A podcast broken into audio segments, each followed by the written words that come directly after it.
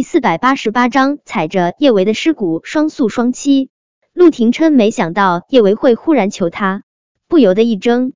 在他的印象中，叶维一直都是神气十足的，还无比狡猾，如同一只狐狸。他没想到这个动不动就要把他弟弟绿成青青草原，还总是喜欢招蜂引蝶的女人，会忽然开口求他。陆廷琛知道叶维这低声下去肯定是装的，但他的心还是控制不住一软。心软过后，他又开始鄙视自己。他压下胸口的海浪翻涌。故意曲解叶维的意思，波澜不惊开口：“怎么？你想我和公园跳过订婚阶段，直接结婚？当然不是。”叶维气得双眼冒火，他还想直接跟公园结婚？呵，真是能耐了啊！意识到自己声音太暴躁了，叶维连忙压低了自己的声音，可怜巴巴说道：“二哥，我不是这个意思，我不想你和公园订婚。”更不想你跟公园结婚，二哥，你和公园分手好不好啊？分手？陆廷琛冷笑。叶维，你凭什么让我跟公园分手？就凭叶维咬着牙，就凭我喜欢你，二哥，我喜欢你，我那么喜欢你，你就不能考虑我一下？陆廷琛再一次被惊到，他怎么都没有想到，这个水性杨花的女人。竟然有脸理直气壮的说喜欢他，呵！陆廷琛笑意凉薄。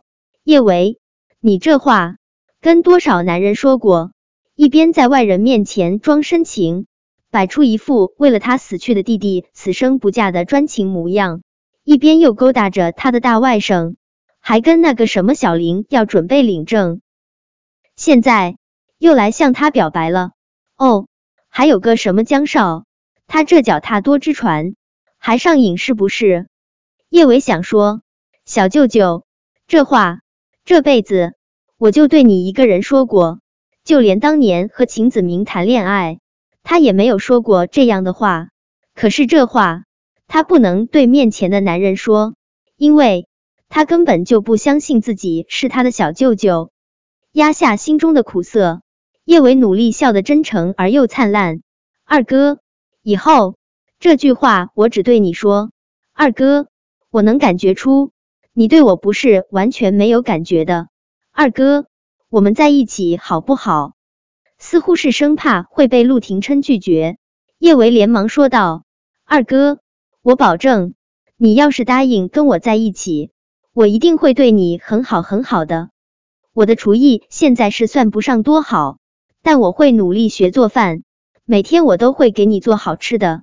我知道两个人在一起是需要惊喜的，我每天都会给你准备惊喜，让生活充满仪式感。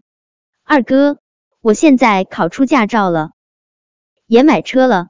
你每天那么忙，我知道你自己开车上下班一定会很累，我以后每天都可以接你上下班啊。对，我是医生，我还学过按摩。你上班脑子累了，我还可以帮你按摩。二哥，只要你愿意跟我在一起，你让我做什么我都愿意。叶唯一脸凄寂的看着陆廷琛，希望他能忽然改变主意，放弃公园，跟他在一起。他其实一直都是骄傲的，就算是当年被秦子明和叶安好那样算计，他心如刀绞，但他依旧能够昂着下巴。倔强而又体面的跟秦子明分手，可是现在为了让陆廷琛多看他一眼，他说了几辈子都没有说过的低声下气的话。等了许久都没有等到陆廷琛肯定的回复，叶维急得都快要哭了，心里还有说不出的难堪。骄傲如他，要是别的男人敢让他那么难堪，他早就直接一巴掌甩他脸上去了。可因为面前的人是他，他还能再将自己的尊严放得更低一点儿。二哥，给我一次机会好不好？算我求你了。来之前，叶维是跟苏茶茶商量过对策的。苏茶茶说，虽然他和叶维都不喜欢玩一哭二闹三上吊的把戏，但男人就是吃这一套。如果叶维真想把陆廷琛抢回来，他就得拉下脸皮跟他闹。叶维觉得苏茶茶说的话甚是有道理。他活了这么多年，见过太多的分分合合，感情中男人总是习惯性站在弱势的那一边。比如说，战玉成总是帮着喜欢装可怜的安宁，以前的陆廷琛也被叶安好柔弱的假面蒙骗了好多年。叶维真不喜欢装可怜，可为了让小舅舅回头，他愿意做所有自己不喜欢的事，一哭二闹三上吊。今天只是为了演戏，可这一刻看着陆廷琛那张冷峻的脸，叶维是真的想哭了。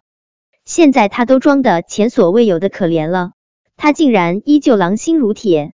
陆廷琛其实还真没有表面上表现出来的那般狼心如铁。看到叶维眸中闪动的泪光，他那颗习惯了杀伐决断的冷硬心肠，竟然不受控制的抽了一下。不过，几乎是立马，陆廷琛的心又冷硬了下来。他拉开车门，下车，居高临下的看着叶维。高高在上，恍若从天而降的神之，只是那么好看的一张脸，却寻不到一丝一毫的温情。给你一次机会做什么？恶心我，叶维。我似乎说过，我口味没这么重。又是恶心他，叶维觉得他真被陆廷琛给气炸了。但比气愤更多的，还是难堪与心痛。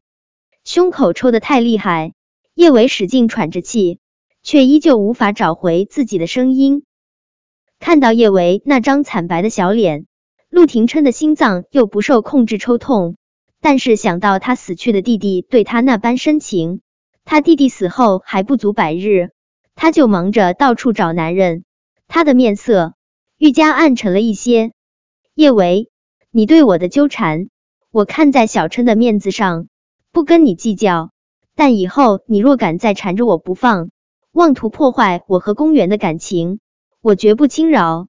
红果果的威胁啊，被陆廷琛这么威胁，叶维直接气笑了。他明明笑得那么畅快，但是声音之中却带着说不出的哽咽。二哥，你既然这么在乎自己的弟弟，一定做不到眼睁睁的看着他这辈子最爱的女人死在你面前吧？叶维咬牙。决定使出一哭二闹三上吊中最绝的一招。二哥，今天我把话放在你面前，你要是跟公园订婚或者结婚，我就拿根绳子吊死在你门前。二哥，你不是想要和公园在一起吗？有种你们就踩着我的尸骨双宿双栖。本章播讲完毕，想提前阅读电子书内容的听友，请关注微信公众号万月斋。并在公众号回复数字零零幺即可。